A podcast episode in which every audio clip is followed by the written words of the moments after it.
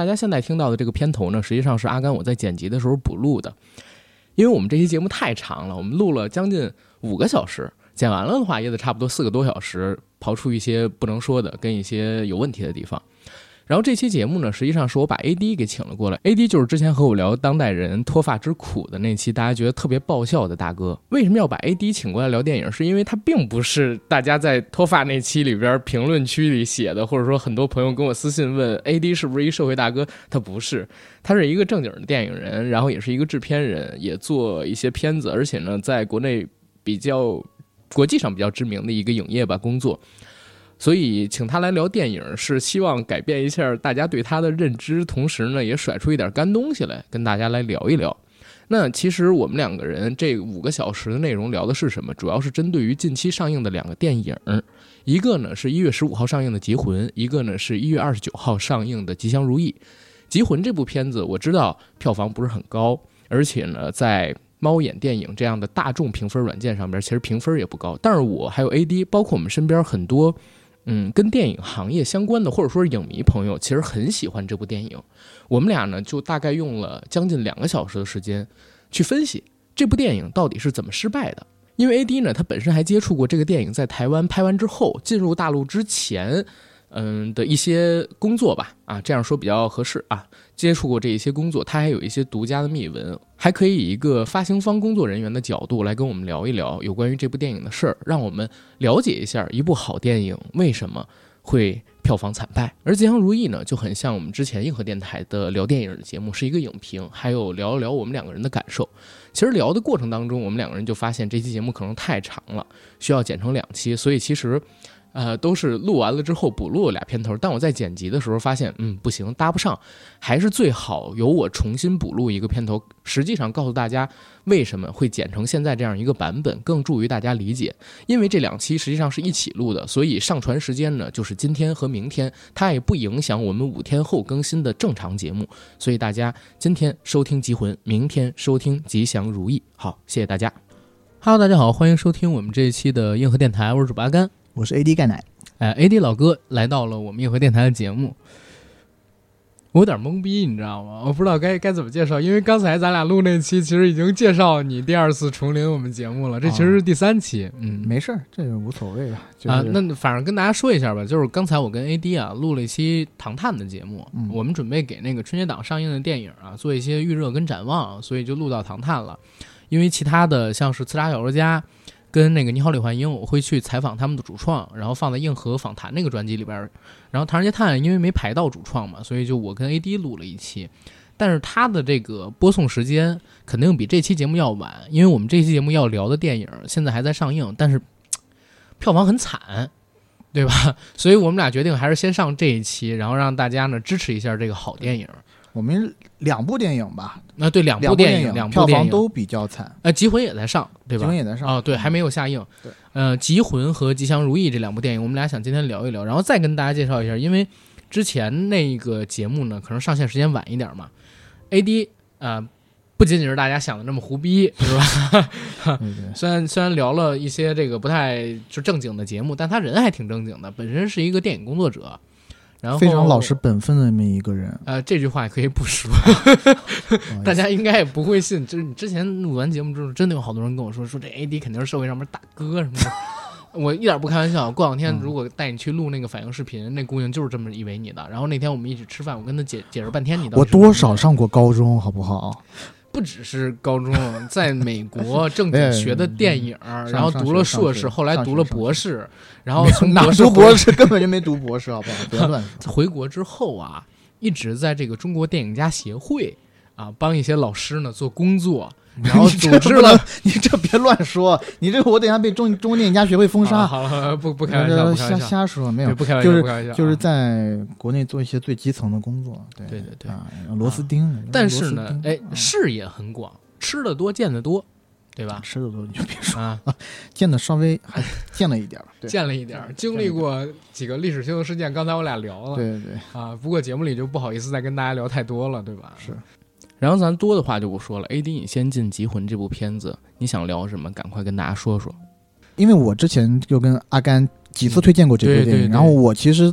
跟这部电影也跟的很早啊、呃当然因为工作的关系了，嗯呃，之前看过剧本，嗯然后看过原著小说，看过几次粗剪嗯啊，一直到成片出来，每一次我都是很惊艳的状态，而且我应该到现在我看了有五五遍嗯五遍电影，然后你是看过最早的粗剪版，最早的粗剪版呃没送审的那个版本，没送审的那个版本我看过啊但是但肯定不是最早的版本啊。片方给我看的时候还是经过一些修饰的，明白明白，嗯应该是台湾版，对看了这么多遍，我当然了，我我我也理解很大的很大一部分的普通观众可能对这部电影呢有一些的微词，嗯。包括它前半部分的呃怎么说，它的节奏有一稍微有些慢啊，但是呢，我觉得它的慢是有道理的慢，嗯这种慢慢的跟你讲述的过程当中，你才可以移出一部分精力去捕捉一些细节，而这些嗯细节都会在最后解密的时候派上用场。是的，如果你从头跟到尾的话，你会在最后解密一番一番解密的时候，你会感觉会心一笑，或者有那种嗯满足感。而我之前跟安安介绍的时候，我就说有一部电，哎，最近有一部电影，你如果要上，你一定得去看不。是那天是咋回事？啊我跟你说，后天我呃就是当天录的，是嗯我跟你说后天我要去看那个体检场，嗯，然后可能要踩他们的人，然后你一听之后你惊了，对对，我惊了，惊了，惊了，非常羡慕啊！阿甘屁，竟然，后你就跟我说你看过对让我很羡慕。你可以采采访张钧甯，对不对？这是我们多少多少人的这个愿望啊！哎呦，对对。然后呃，这部电影我个人，因为我个人也非常喜欢陈伟豪这个导演，嗯我自己觉得在台湾新生代导演当中，他真的是首屈一指的，而且。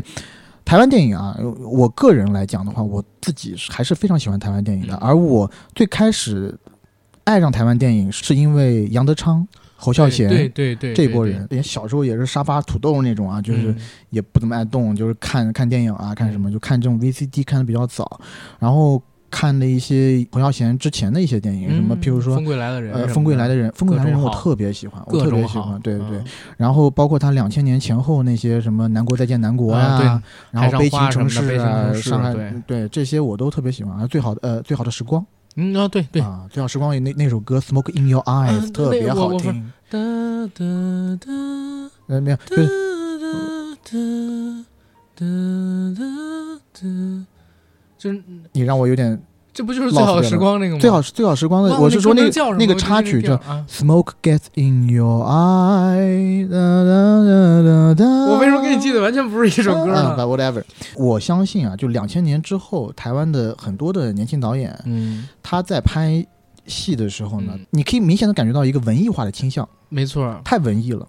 然后商好的商业片导演呢不多，嗯，商业片导演我们可以想象想得到的，譬如说塞德格巴莱，那魏德胜是吗？魏德胜也算海角七号算，但呢没有到这么惊艳。哦没有到陈伟豪我我其实这么惊艳甚至都不太认为，就是赛德克巴莱跟海角七号它是纯的商业片。它海角七号海算吧，海呃，角对对对，七号算海角七号算，但对对赛德克巴莱肯定不是。魏德胜是不是后来拍了那个卡努啊？对，啊，卡努那个、呃他好像是监制。啊是监制是吗？对，魏魏德胜好像跟那个并不是直接的那个关系。啊，反正嗯，反正也很危险啦。对，就有有有一些危险。然后呃，之前比如说像已经出了一些事儿的代理人啊什么的，他之前的那个什么呃不能没有你，应该是叫这个名字吧？黑白的片子那其实。影响最多的，你说到代理人啊，我其实想嗯跟大家提另外一部片子，就是叫做《没有别的爱》，好像一六年就已经拍完了，赵薇老师的那一部。啊，你 因为代理人，然后搞得现在就就就很很扯淡，你知道吗？就现在还上不了。对。嗯，然后之前我其实最喜欢的是钮承泽，啊，钮承泽，钮承泽最开始的那个就是《情非得已》那那那个戏，就是也他也是个伪纪录片，嗯也是两千零几年吧。我第一次看那个戏的时候，我就觉得，哎，我也没没见过这样的就是拍摄方式，尤其是华语电影里头、嗯啊。但是呢，确实最新就新的一批这种年轻导演吧，我就没有看到太多的特别好的。直到陈伟豪出来、啊，之前的就是两三年前那部《目击者之追凶目击者》之追凶，哇，石破天惊。没没没，你说的这个太对了。嗯，其实，在目击者之追凶之前，我看了他的电影，就是《红衣小女孩》。红衣小女孩系列，嗯因为我自己喜欢都市怪谈，然后我在金马奖上面看到《红衣小女孩》，我说这他妈不是那个都市传说吗？然后就拿过去看，但是那个《红衣小女孩》做的很糙，真的很糙。台湾台湾本土对，成本在那儿嘛，成本在那儿，不可能把它就是大片化的。嗯但是后来就是《目击者是追凶》，我其实还不是第一次看到，不，我还不是第一批看到的，我是他在豆瓣火了之后，嗯然后我才去看的。好像那个时候已经是一九年年初了。我说，哎，这不是《红衣小女孩》那导演这么高评分？结果打开一看，我操！我说这太硬核了，非常现实派的那种推理，就是一环接一环的给你扔下去。然后包括就是最近两年在那个《想见你》里边红起来的那个女演员，演黄宇轩，那叫什么呢？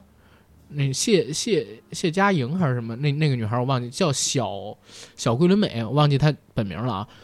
她在那里边演的也很好，然后整个戏给我一种非常野蛮冷酷的那种质感。就像你说的，在台湾青年一代导演里边，就没有人能做出这样的东西来。他们还是给自己限制在那种特别小的情怀里，然后要不然就是谈青春，对，要不然就是谈理想，要不然呢？但是那个理想它不是大理想，那个理想的语境是非常小的，所以你就觉得小家子气。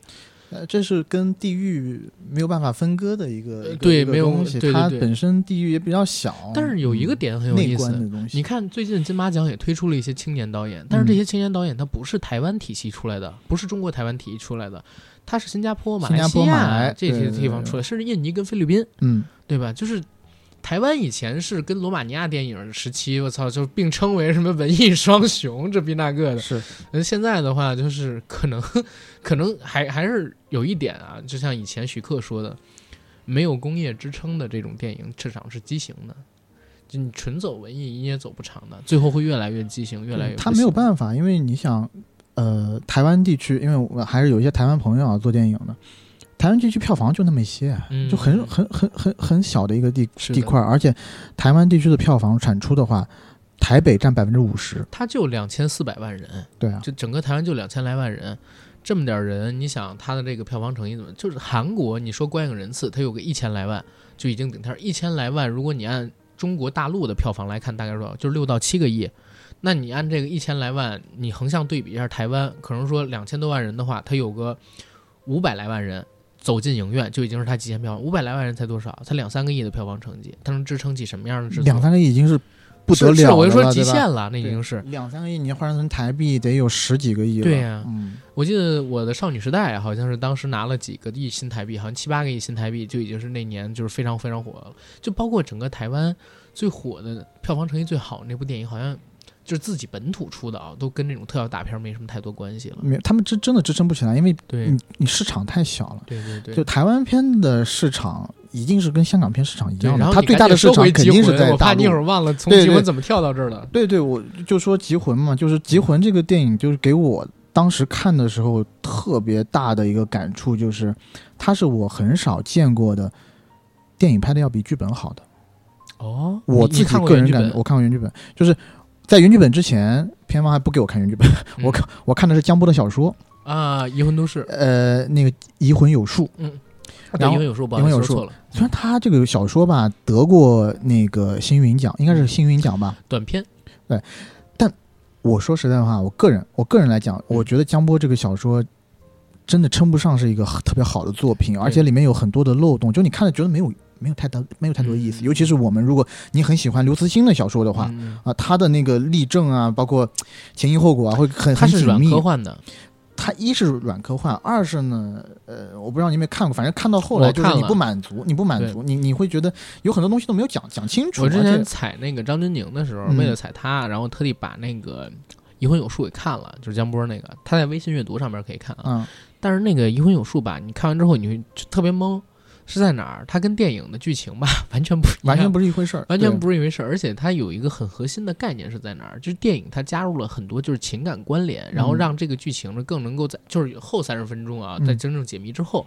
它能让你更打动。但是在小说里边呢，它是真的给你强扔，这代表了一个什么问题？就是星云，大家一定记住啊，嗯就是中国星云奖，不是那个星云奖，也不是什么，就是它是国内的科幻办的这么一个星云奖，他得的是这个奖。所以就是，呃虽然也是星云奖，但是跟国际上那个不太一样，哈，跟国际上那个不太一样，哈 所以所以就是，嗯，当时也有一定的影响啦，因为它毕竟是一个好的科幻短片嘛，这肯定说得上是的，是所以才会被看上嘛。对对对对对。然后那个片方是买了这个的翻拍，也就是改编权嘛。对，然后我也看了那个嗯剧本，我看到剧本了以后，我的直观感觉大概就是。这大概是个七十分左右的剧本嘛，七十多嗯嗯七十多分剧本左右的剧本，就是呃流畅，但是没有那么出彩，包括感情的戏份，包括情绪的，呃就是故事的反转，呃，都觉得还是颇为生硬。就是，而且剧本给我的，我现在已经有点忘了，但我给剧本给我的感觉还是有一些单薄。嗯但当我第一次在几个月后看了那个呃粗剪的时候，我整个人就惊到了。嗯，我是真的觉得他把剧本往上提了一个层级。我跟所我跟我几乎所有的朋友都讲过，我说我很少看到一个，因为因为就是像呃之前有一个那个呃宋方金，他在那个吐槽大吐槽大会上说的一样，就是如果一个剧本是一百分的话，嗯这个电影项目的团队每一个人进来都在给这个剧本减分，嗯，导演来了减十分，极少有能加对导演减十分啊，什么什么演员来了减十减十分，小鲜肉演员来了减到减五十分，嗯，相声演员来了直接减到负分，对吧？就是就是这么个状态。但他是整体的演员的架构，包括呃导演，我觉得还是导演的意识了。嗯。他的他的起承转合做的特别漂亮，对而且呢，有的地方该慢的地方慢，该快的地方快，啊，该抖包袱的地方抖啊，该转的地方转，你你整个看下来真的一气呵成。嗯所以我当时看下来以后，我自己个人特别喜欢这个片子，尤其嗯，在还没有经，就它后面多少有一些删减嘛。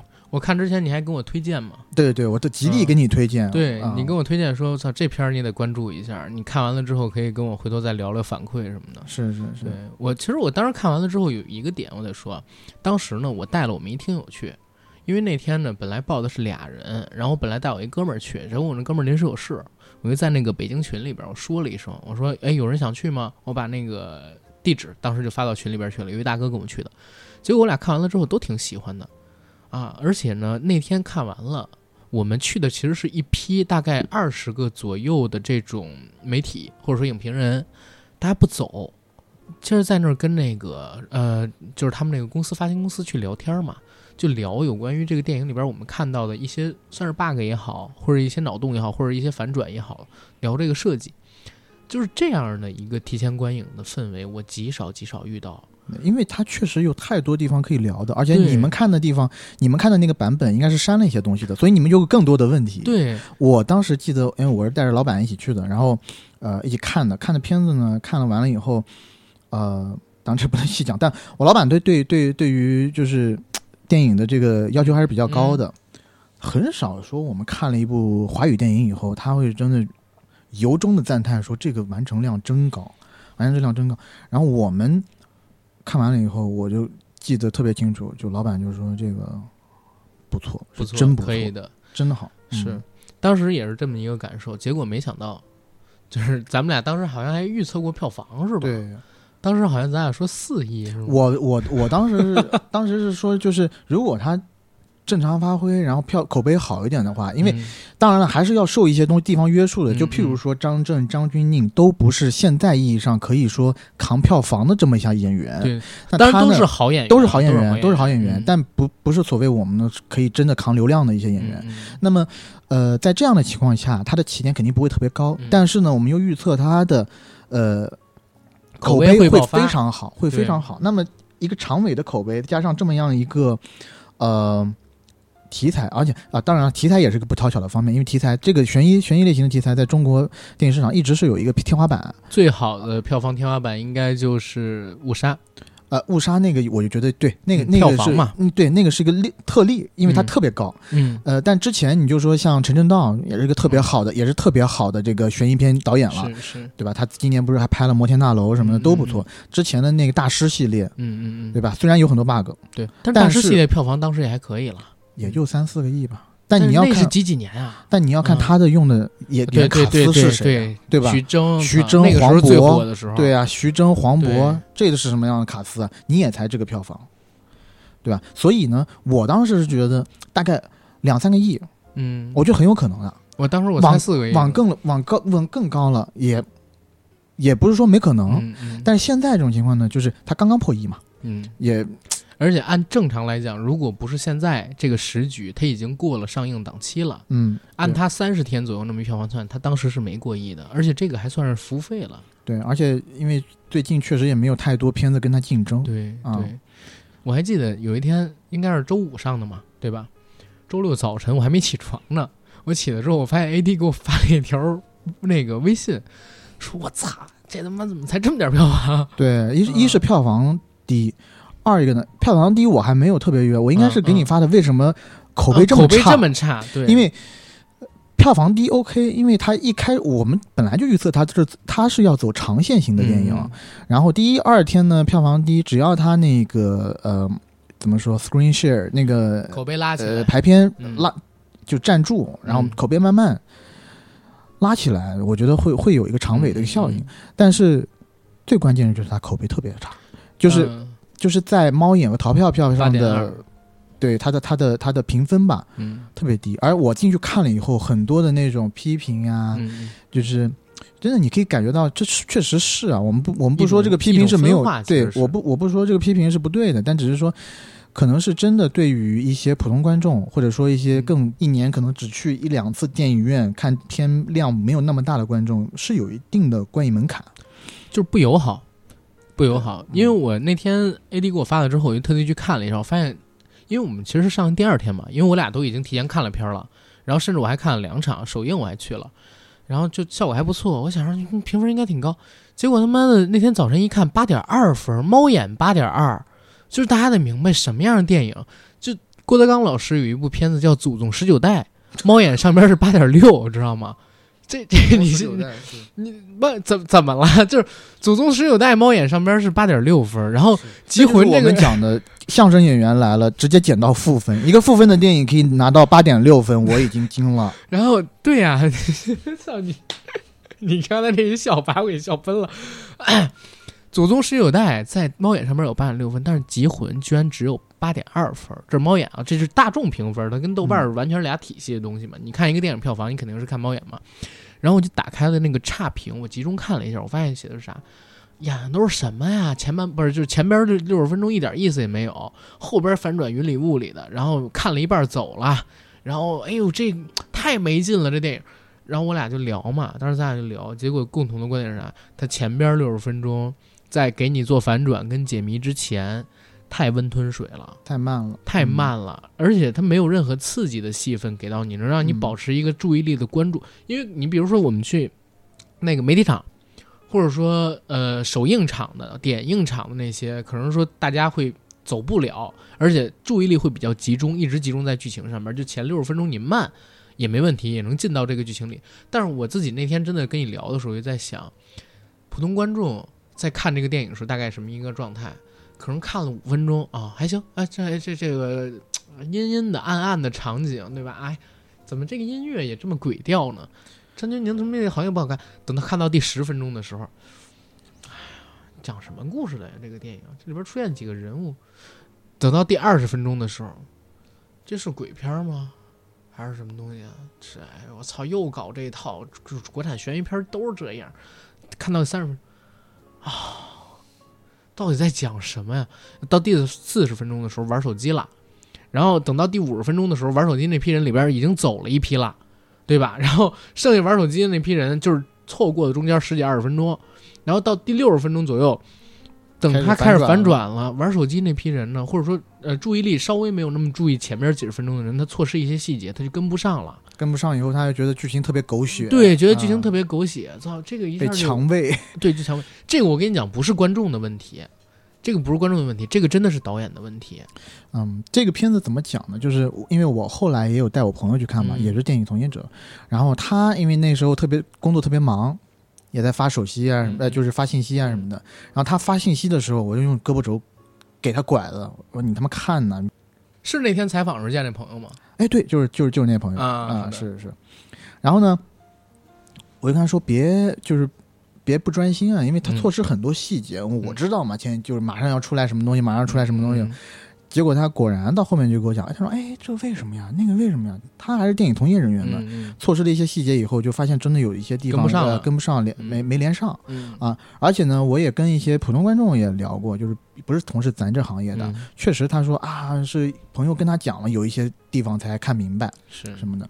而对于节奏这个事儿啊，这个其实我我我真的我我也我现在也反思，嗯他其实前面节奏确实慢，因为因为我我其实之前呢，我有做过这个研究啊，就是中国观众来看的话，因为好莱坞电影的话，最经典的就是三段式嘛。嗯，但如果是现在，就你现在去看一些好莱坞电影，它其实它还是它还有一些还是以经典三段式的来呃电影来来来在中国放的话，嗯。其实票房成绩都不会特别好，因为嗯。对中国观众来讲，传统三段式应该是有些慢，你会认为这是中国的一个特例吗？我觉得是中国的一个特例。是因为我们短视频已经太普及了，倒不是，是，倒不是因为这个，我觉得在看电影的时候，多多少这是我自己的一个嗯想法，我不一定对啊。嗯嗯因为看电影的时候，尤其我们之前看接受大片的时候，嗯因为我是讲，如果是看国外片子的时候，嗯我们习惯是看字幕。你如果在国外看电影的话，这是母语环境，它是它是没有字幕，没有字幕的，嗯你就是得听。所以得听的时候呢，你得听他那句话说完，你才知道讲的是什么吧。但在国内呢，因为你有字幕，所以他可能这句话讲没讲完，你就已经把他要讲的东西都知道了。然后呢，你可能一句话不没有没有这种感觉，但你积累的多了以后，你可能你就是需要它的速率要加快一点。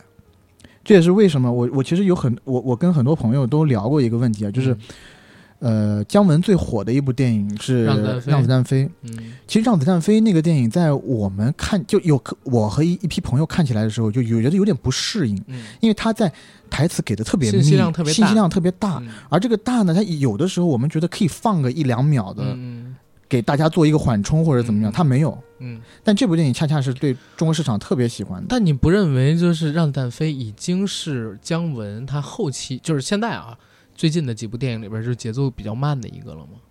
邪不压正跟他们 但是后面两部是更烂啊，就是最呃给不是更更快了，就特别差呀，就不好嗯不好看呢。呃，我我其实会觉得就是一步之遥很好看，但是他那个节奏极其有问题，而且里面有一口让我特别受不了的舒淇的那个配音，嗯舒淇的那个配音就是非常的减分。但是如果你以一个梦的角度去看，就是一步之遥的话，你就发现，哎呦，那个电影非常有意思。你就是争议很多，单纯说烂也不行，嗯嗯但是他确实对观众不友好。对，我是不喜欢姜文后期的两嗯两部都太都不太喜欢。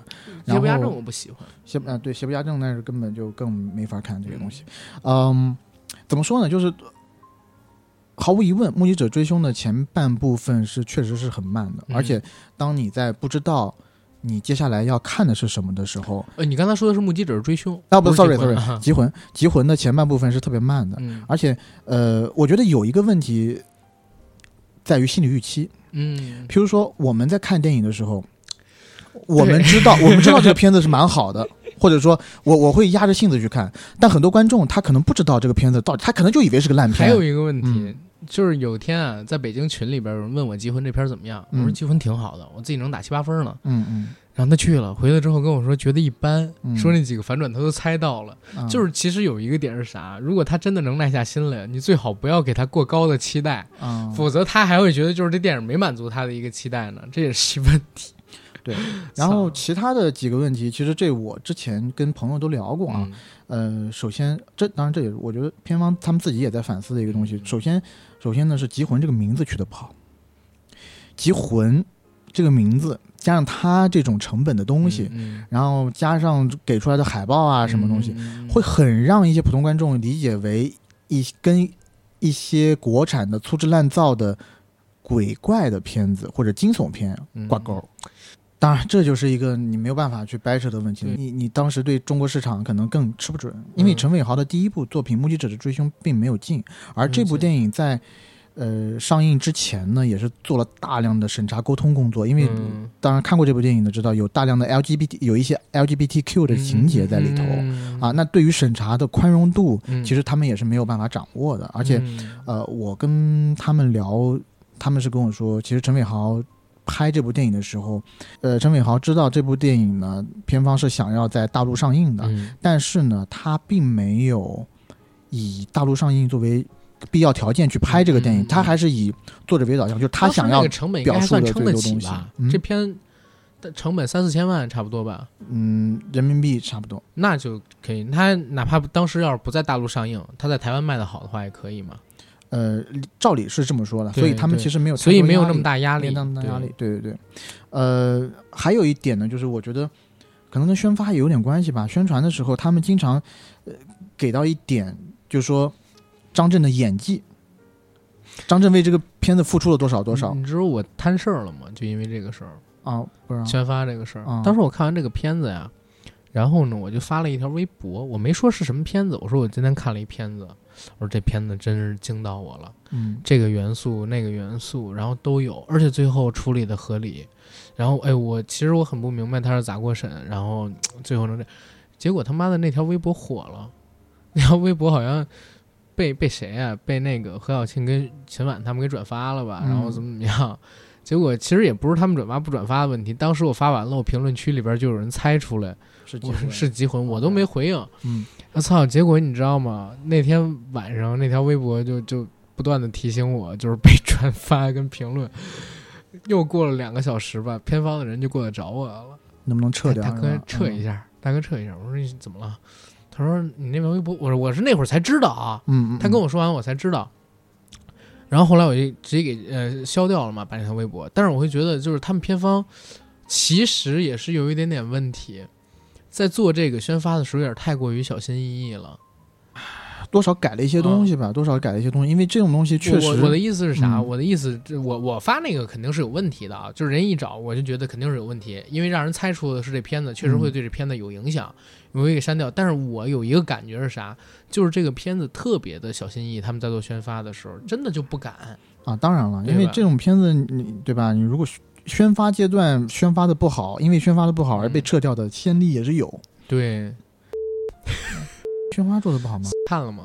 我没我没看片子，我没看，你看了？是这个样子啊啊我在那天看《集魂》的时候，嗯有一姐们儿刚从 那场过来，啊，然后她坐我旁边儿，然后那姐们儿我忘了是谁了，就是哪个哪个媒体的，就一直在问我，因为她晚来了三十分钟，我坐在旁边，她就一直在跟我问，哎，这片子刚才那情节是对应的哪儿啊？这片子这情节对应哪儿啊？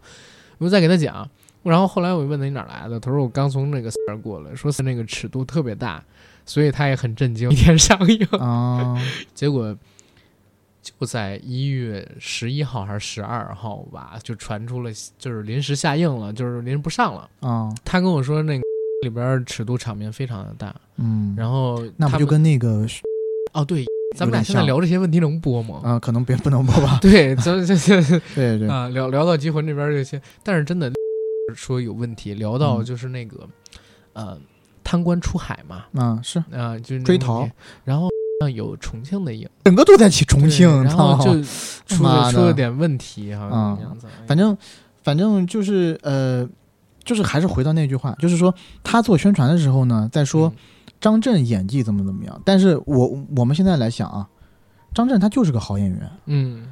对于很多知道观众的人来讲，他再怎么努力都不过分，而对于不不知道张张震或者说没有那么关注张震的人来讲，嗯他怎么努力跟我看不看这部片子没多大关系。嗯，嗯而且努力努力了拍出烂片的那个事情也很多，也有很多，嗯对吧？所以呢，我觉得综合嘛，综合综合这下子就是，呃，也有一些，也也可以找出一些原因吧。他他这个，嗯，最后出现失利的，最后出现失利，而我我我我在这边我想讲的就是，呃，我看过很我看了一些评论啊，就是因为在这个片这个片子，我不知道为为什么到后面网上有一些声音反而在骂这部片子以 LGBTQ 作为 LGBT 这个作为噱头，啊，然后呢，有的又在骂说这个我没关注啊呃，有的又在骂说啊，那个王世聪不是个男的吗？不是个同性恋吗？嗯然后他为什么要就是转变成一个女生啊什么的、嗯啊？嗯这个你不就是在瞎搞吗什么的？但我得我我给大家说一下，就是这片子在剪之前啊，嗯其实它有一个有几个镜头，嗯。就是讲呢之前王世聪和那个呃哎那个博士叫什么名字来着？万博士，万博士，嗯。他们在年轻的时候呢就拍了一组照片，嗯。而在他王世聪的那个呃老婆自杀的时候，他不是扔了一组扔了一组照片，对啊扔到天上嘛？啊那组照片里面呢，之前在未删减版里头呢，它是有呃镜头给到的。那个照片里呢是王世聪扮的女女装和万博士在一起，啊所以呢就是说万博士呢他可能有异装癖，或者心理上是个王世聪是异装癖，嗯或者说心理上就是个哦女女女性心跨态性别，跨性别，对他就是对他他可能就是想变性呢。池子了吗？池子说他是跨跨性别，你你不知道池子？我知道他讲是讲这个，但我就觉得他啊戏戏谑的吧，肯定是戏谑的，他是戏谑的，因为有人骂他嘛。是是是，对哎，但就是说，就是说，就这个我就觉得没没道理嗯。然后本身呢，这个东西我觉得，嗯，也不能说人家就是噱头，拿这个东西来，嗯嗯嗯，因为因为这个本身是一个非常，因为如果你你是个噱头的话，那它跟故事本体的勾连肯定不会那么大。嗯它这个是。把它做进了它翻转当中，这是翻转的必要情节。它正是因为有了这个，才会有了后面一系列的动机。啊而且你还会有一个问题，如果转变不成女性的话，那你前期安排李艳这个角色，怎么在怎么把她安排在王世聪的家里呢？对啊，对吧？在王世聪家里边安排一个陌生的男人，然后这个陌生的男人怎么继承王世聪的财产啊？对对吧？是啊，他他他他都是一个不讲道理的东，西，所以他这个其实就是合理化了。对，对呀我觉得就没有必要。呃，有一些人就没有必要纠，呃，我觉得上纲上线，上纲上线就在这一点。对，对《结婚》这片子，当时我看了之后，我会觉得有几个 bug。现场其实我跟他们公司人提了，嗯我说我自己简洁上面来讲啊，因为它是有涉及到反转嘛，我自己能看到的 bug 就是前期李艳变成王世聪的这么一个人格，嗯，其实用了三到四天左右的时间，对吧？每天晚上折腾。嗯但是呢，你现在告诉我说张震变成啊，不是说这个李艳变成张震他的一个性格，只用了一天，只用了半天一天，然后就 OK 了。我觉得这个东西有点问题嗯，但你知道为什么吗？啊。是因为技术进步了。我谢谢你，操！啊，总共他妈的才一年多的时间，然后问完了之后，那你不背不住万博士牛逼啊，啊！工作人员，你知道跟我说吗？啊，说这个东西啊，你就别纠结了，反正告诉你大概是这么个情节。万一里边是过了四天，但剪的时候给你剪成了半天怎么办呢？对吧？嗯，然后我说、啊、也有这个道理，也有道理，可以理解。啊。但是总之那个片子我觉得是挺好的，现在有这么一个票房成绩，真的挺惋惜的嗯。。而且其实嗯，陈伟豪自己是有一些思考在的，因为其实到最后啊，呃，其实还有一个就是，嗯、还有一个点，这导致我的当时那个朋友没太看懂，嗯是说呢，就是呃，我们看过电影的知道，最后李艳伏法是因为万博士把那个张震的灵魂，张震的灵魂嫁他身体里，对大脑复制到了嗯他身体里头，嗯然后他去伏法，然后最后呢，这个张震的老婆进到监狱里和李艳相认。相认，因为李艳其实虽然她外表是李艳，但她其实心里是是张震是张震嘛，嗯，嗯。所以张钧甯和他在监狱里相认这个片段，有一些人就没看懂，嗯。就没看懂。呃，我相信如果他补上了原片的那个，原片的有一个有一个片段就是万，因为他现在的片子里是，呃，万博士在那个呃嗯。就张震去和李艳对峙，嗯。然后万博士听到李艳说了，就是他和王世聪怎么怎么样的是一件事，是是然后一下子冲动了，然后进进去就开始要想要打李艳嘛，然后这时候就黑屏，黑屏转到了转马上就转到了那个李艳在呃呃法庭上伏法的那一段，啊。原片里的呃就是在剪辑之前的版本，之前的版本里头呢，它还会有一幕是。万博士把李艳和张震并排放在手术台上，哦然后做了一个手术的这个东西。如果有这个片段的话，我相信大家都会很好理解但。是我觉得最后那个类似彩蛋那样东西也理解很容易啊，都已经做出那个麦克风了，对吧？哎，对，但你知道什么吗？这个剪掉这一部分嗯，是呃导演自己的意思，他嗯想要把这部分剪掉，然后让靠最后那麦格芬去打动人啊。去一是打动人，二是呢想要在后面制造一些话题，因为让大家讨论，因为可以想见有一些人是看就会看不太懂，嗯，然后会去讨论。这导演的一个，个这导演的一个小心思在这地方，因为呃，巧成拙。我就这么说吧，其实我和我和我老板去看的时候，嗯嗯我老板也看了两遍吧，两遍三遍，两遍。他第二遍看就是看剪辑的版本，剪辑过后的版本。剪辑过后的版本就是我跟你说的，其实已经剪掉了这一小段，嗯。那中间隔的时间稍微有点长。他还看过一遍，嗯。他到最后还问我，哎，他怎么是怎么回事？啊，啊，确实是会有一些，有门槛，有一些有一些门槛。而且嗯。你像呃，我的我我的上司，他其实是一个非常是的，是呃，的，对吧？就是就是就是很有经验的一个人，哎。对，很有经验的一个人，所以呃是有这么多多少少都有一些门槛在的，而且、嗯怎么说呢？就是还有一个就是，我觉得不知道分析的对不对啊？就他的这种技术啊，会不会让华语观众觉得有一些不可信？不可信的原因就因为在因为这个科幻科学技术发生在华语地区，呃，这这个我不知道啊啊。你说的这个因素我没有考虑过，嗯，但是我确实是看到很多人评论说太狗血了，这个科幻的设定，这叫科幻吗？这不就是脑残歪歪吗？但是我其实觉得有意思的地方在哪儿，或者说我觉得有一地方特别不可取在哪儿。超时空同居的时候，其实出现了这么一个问题，嗯，就是超时空同居的时候，就有很多人揪着这个设定不放，就是说，哎呀，你这东西经不起推敲啊。嗯，我我其实超时空同居那就是一个。对，我觉得那是一个奇幻故事。那你要是这个推经不起推敲，嗯那你别看刺杀小说家了呀！哎呀你小说家你都别进去买票了，你都别说刺杀小说家的问题，嗯就是你如果觉得超时空同居这个概念是实现不了的，那你连那个信条，哎，也不能说信条，信条现在口碑不是特别的那啥啊，嗯那致命魔术也是经不起推敲的呀，是对吧？就是好多东西都是经不起推敲的，你为什么可以卡着这么一个东西？就是而且会有人带节奏，你知道吗？真的会有人带节奏。我我不不开玩笑说，其实有很多的这个影评人是要带这个节奏的。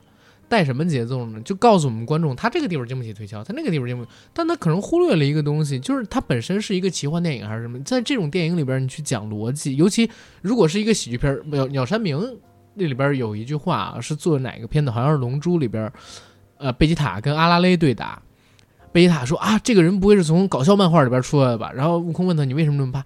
搞笑人物是没有逻辑的，你打不赢他的。对对对，对，就是这种东西，我操，我会觉得特别扯淡。你刚才提到的那个，是因为中国的科幻电影，所以大家觉得这个科幻实现不了，反而是打开了我的一个新我我我真的一直有有这种迷思啊，就是说嗯我不是说中国是崇洋媚外啊，嗯只是说它没有这种科幻的土壤。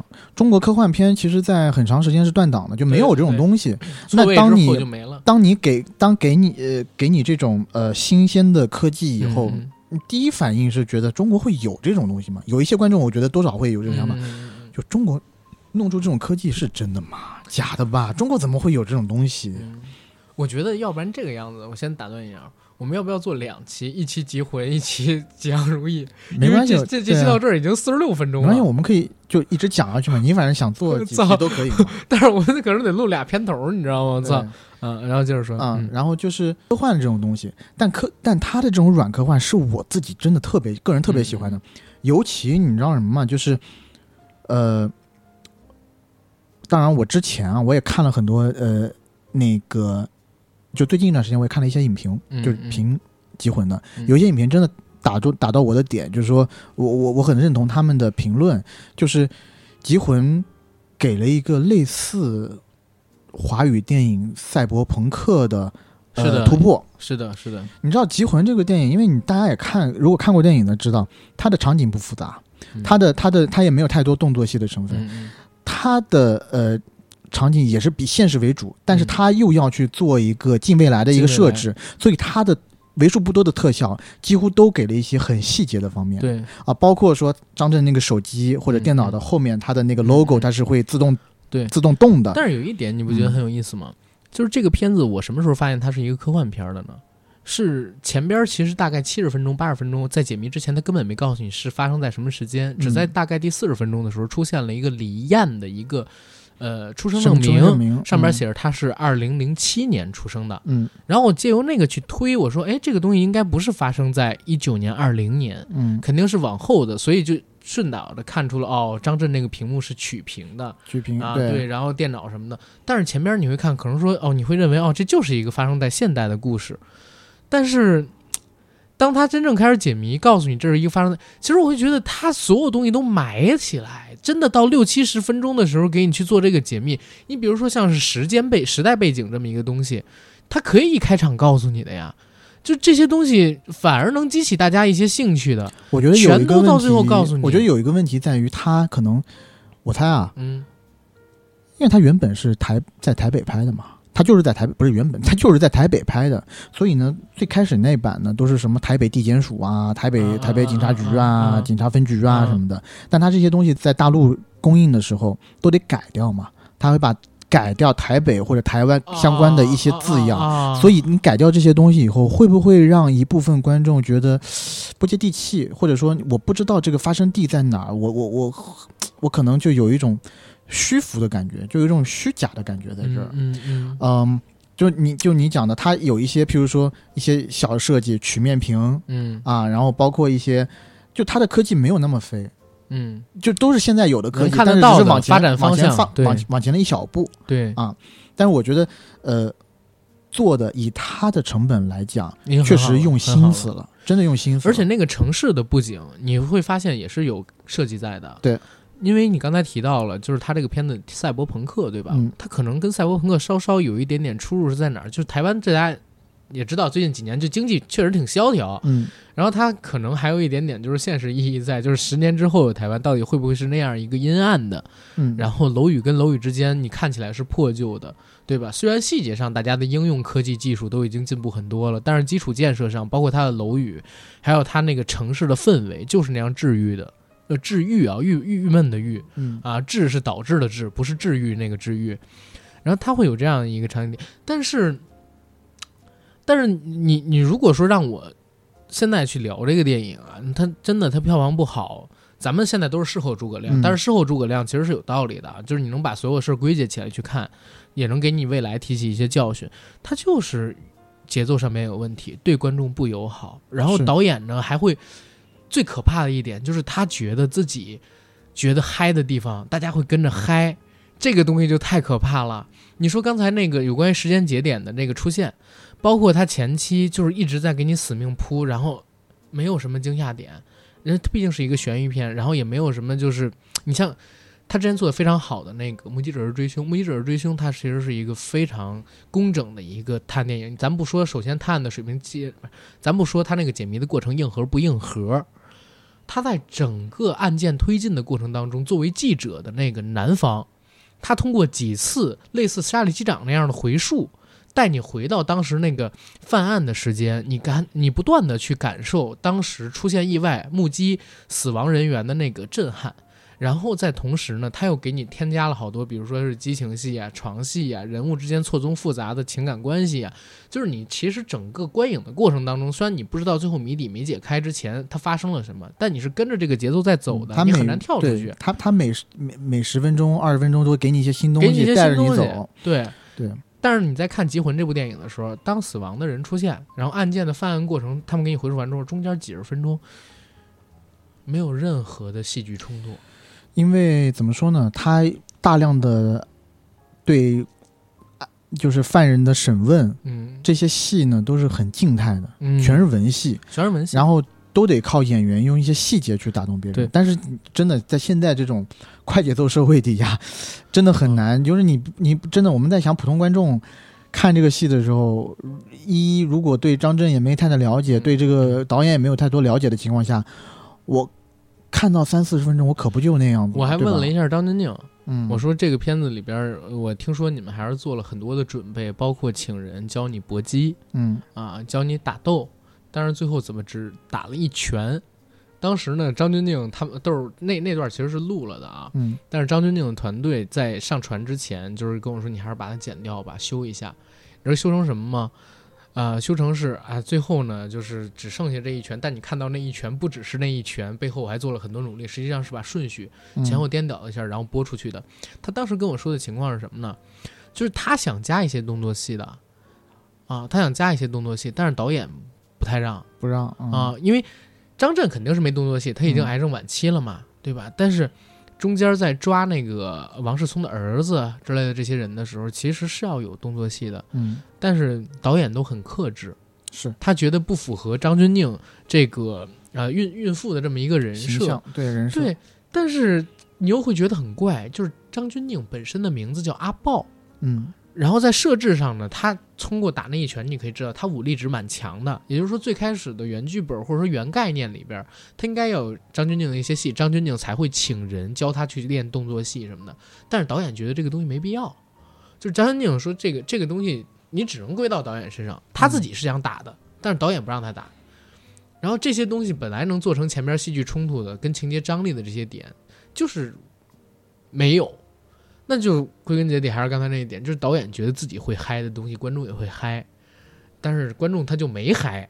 然后，其实你那天跟我讲说，你看了《结婚》之后，你会发现就是以后做电影不能踩的一些坑，嗯我觉得你可以跟我们听众分享一下。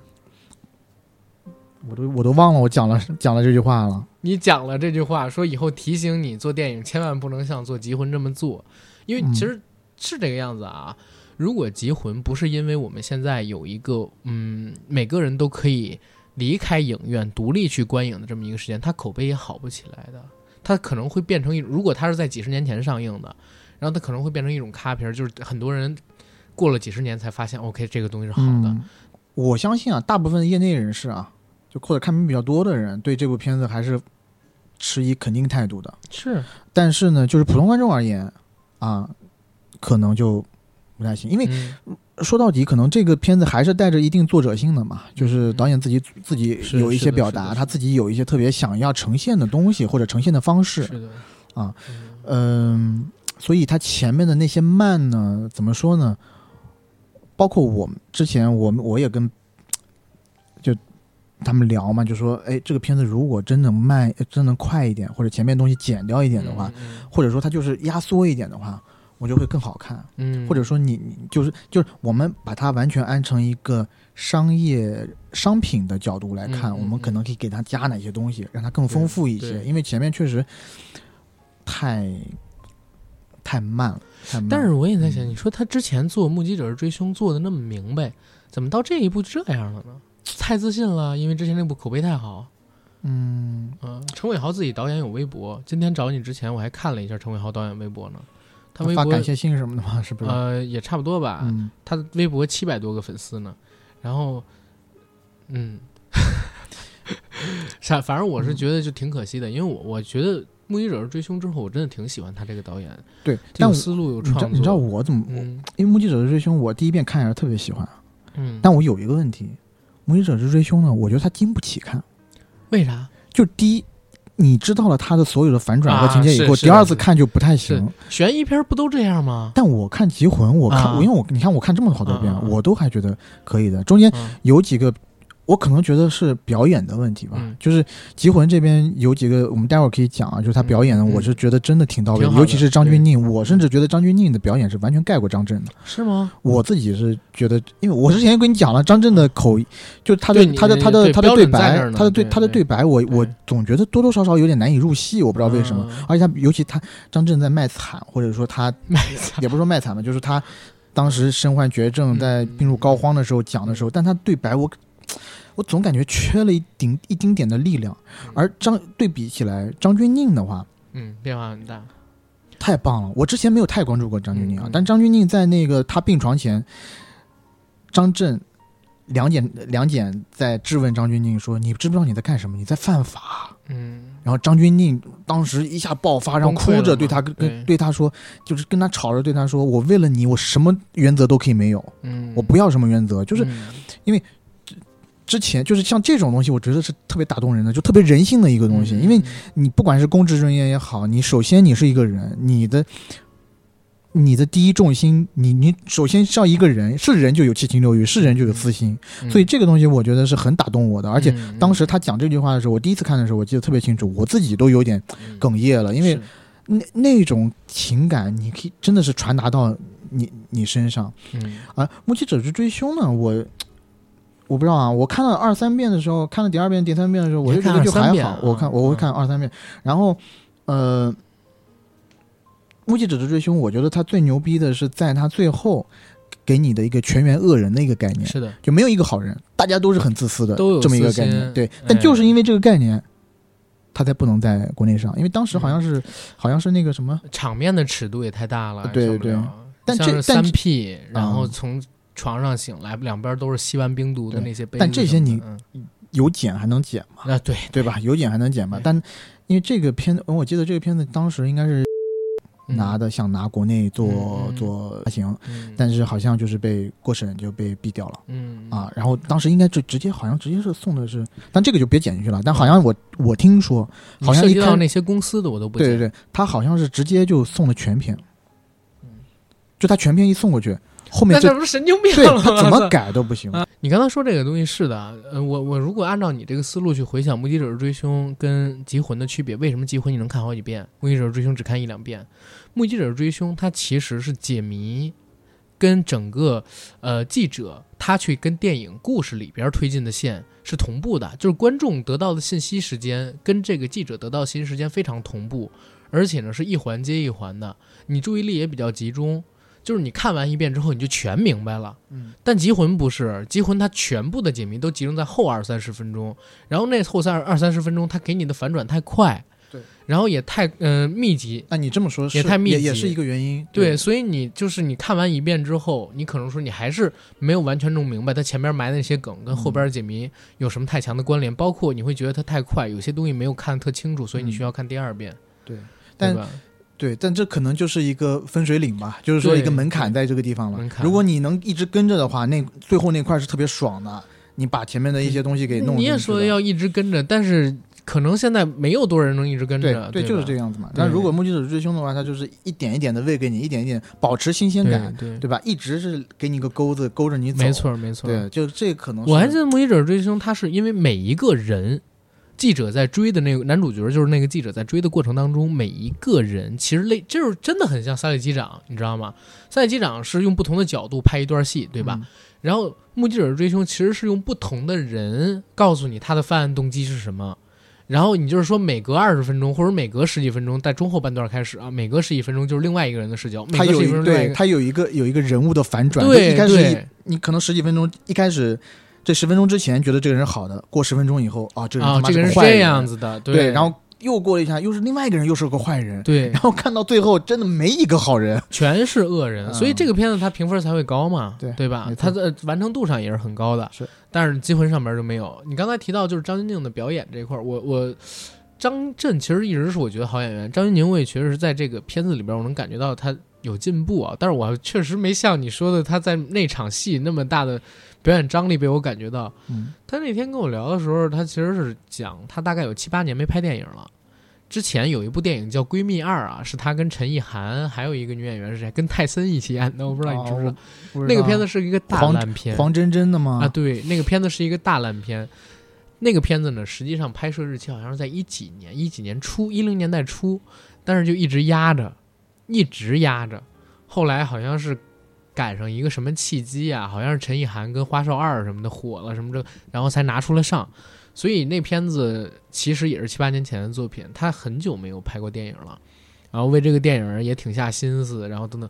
而且我其实发现张钧甯是一个非常聪明的演员，你知道有一个点我可以跟大家聊。那天我不提了一个问题嘛，就是《移魂有术》，嗯当时我不看了原著嘛，看完原著之后我就写了个问题，就是《移魂有术》它其实讲的也是换身这么一个设定，但是那本书的概念呢是我是谁不是不重要，我拥有什么很重要。然后我就想问张钧甯，他作为演员，他怎么看这部电影？然后我自己写了一个，写了一个内容，是 OK，我是谁不重要，我选择什么很重要啊。我说这是这个戏的一个重点，我自己写的我的我的采访提纲里了。嗯，这个采访提纲。我是我给到他的只有问题啊，我给到那个他们经纪团队的只有问题，没有我自己写的这些我自己的那个细节提点。然后张钧甯到了那儿之后呢，就是跟我打完招呼，然后经纪人就开始给他换衣服，你知道吗？当然是穿着衣服换啊，因为他穿的太少了，那天太冷，就给他披了个不用解释这个，我我晾我晾他也不会在你面前光着身子换，想什么呢？我我 好吧，确实他是为什么要在你面前光着身子换？你是在幻想什么？我没有幻想，是我解释有点多余了，大家肯定也不会这么想。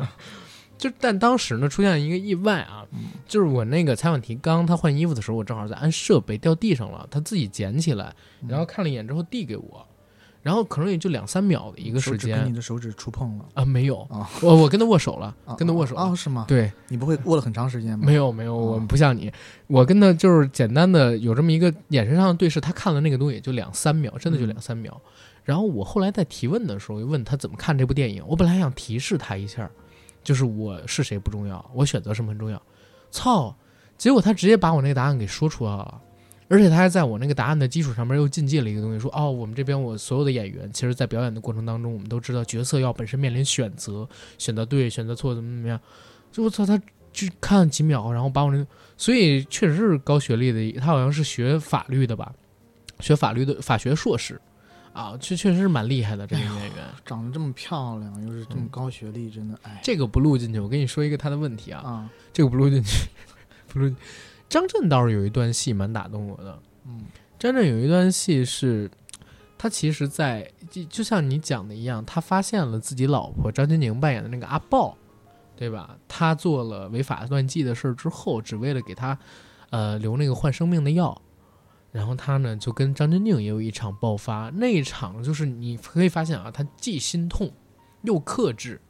然后他有一种无奈跟心酸在里面，就是张震其实还真的是一个好演员，我一直也不明白，但是也可能像你说的一样啊，就是你呢会总觉得差一口气，嗯，他确实也是差一口气，就是你总觉得他很好，但是他跟梁朝伟他就差着那么一口气，就不行。他要行的话，他也不可能一个影帝都没拿到，就是这这几个大奖的影帝一个都没有拿到，对吧？梁朝伟像他这个年纪的时候，其实已经金马奖拿了得有两三座了。然后那个、差不多，当时零三年的时候，他跟张震现在的年纪是一样大的，他拿到了金马奖嘛，对吧？那时候已经拿好几座。然后他那个年纪也是拍二零四六的时候，金像奖也拿了四五座了。操，这但是张震现在一部都没有。你说他没有好作品吗？也不是，其实他作品都还挺不错，都很不错呀，都而且他接戏也有质量，嗯，对吧？而且这两年其实他也拉下身段了，他还特地跟杨幂吧，好像是演了一个戏，对，不呃，反正仙侠戏，嗯，就是也不错。你看他现在好多那个微博上面粉丝喊管他叫帝君还是什么道君之类的，那天也是在访之前我特意看了一下，但是就是存在感没那么高。你说梁朝伟他可以完全不接商业片儿，现在啊，嗯但是他存在感一直不低。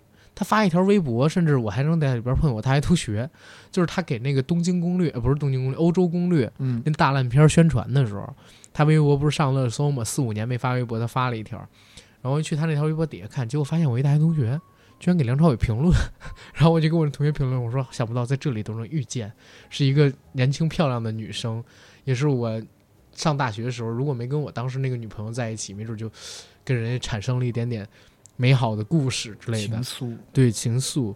后来你知道发生一个什么特恶心的事儿吗？我有一个吃鸡战队啊，就是以前和平精英火的时候，晚上我们有几个同朋友一起吃鸡，然后有一次朋友不够，跟那个女生组了一个队，跟着女生组队，然后那个女生呢，呃，还还跟我们一起玩嘛，然后发现哎，跟我一起打游戏那俩大哥里边好像有一个大哥，你知道吗？还跟人加了微信，当时去聊，操，然后让我觉得哎呀，很那啥，很让我就是幻灭嗯啊，很让我觉得幻灭。然后《极魂》，嗯，现在还没有下映是吧？没有，但是排片我看已经非常低了。啊那当然了，嗯这都过了几个星期了都，对对，呃，这是这应该是他第三周了吧？一月十五号上的，现在应该是第三周，第三周，嗯，第三周的星期五差不多。然后我们的听众朋友，他的排片票房都比那个《许愿神龙》还要低，我也是惊了。许愿神，许愿神，许愿神龙我也看了，爱上了吗？没有。许愿神龙我看是因为今天还有七百万，操！许愿神龙你不要说这种话，这个我想录进去。啊，不好意思，呃，许许愿神龙我也看了，许愿神龙是，嗯，反而一个意外的机会。然后看完了之后，我实在是不想聊。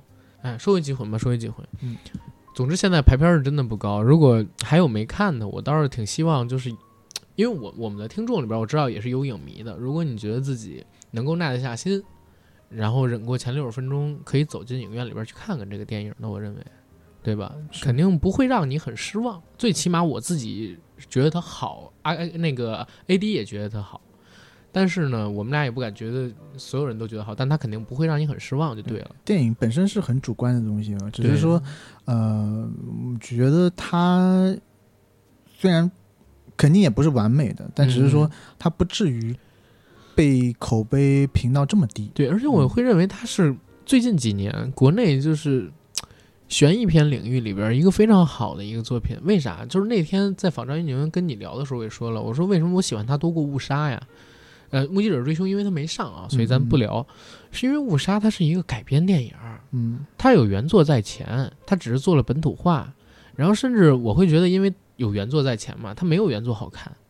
然后，但是《极极魂》这个片子，它其实是一个纯原创的故事，包括你说它有原著的那个小说，但是原著嗯小说只是有一个设定，剧本讲的故事跟这完全不一样。是对，然后那个片子就真的让我蛮惊喜的，但是没想到最后是这样一个结果。是是，对，所以大家有时间可以去看看这部片子。对。然后如果对嗯就是科幻啊什么的感兴趣的，我觉得这个真的也能算是一个不错的科幻作品吧。，如果嗯你附近真的是没有排片儿了，对你也可以去网上搜一搜，然后你在豆瓣上打打好评给这嗯片儿，对因为真的不至于这样。因为我我我我觉得嗯有一个需要教导，不是教导，就是跟观众说一下的，嗯就是其实科幻啊是一个很大的品类，对，它不是说就是那些大制作的那些东西才叫科幻，您国国外科幻的东西多了去了，对吧？嗯？有一些呃小概念的，比如说呃不就是高概念的，像 Her 啊，对不对啊？嗯，对对对，那这种都是特别那个那个是真的好特别好的、特别别好的科幻。然后我嗯。之前还看过一个叫什么，呃，我也我眼中的他还是什么的，嗯，国内其实早期也有那种就是用小成本做出的好的科幻片儿的，嗯，对吧？像霹雳贝贝、错位，对吧？嗯黄建新导演之前做的哎，你这个太早了。啊，那绝对是最早的，对国内也就是说，我我嗯我就是说呀，就是说这几十几二十年都没有嘛。嗯你要再往早，科幻片、科幻加魔幻片，有个叫《疯狂的兔子》，啊，对，那个太扯了。疯狂的兔子虽然太扯了，但就是说，科幻它是个特别大的品类、嗯分类，它不是说那种大制作才能叫科幻片。关键科幻你这种做起来吃力不讨好，你不觉得吗？对为什么做魔幻可以，做科幻就不行？对吃力不讨好。这个也是我自己，这个也是我我我自己觉得很痛心的一个地方，嗯就是说，其实我我是个人很喜欢更更喜欢科幻，要多过魔幻，嗯因为魔幻的东西你真的好做。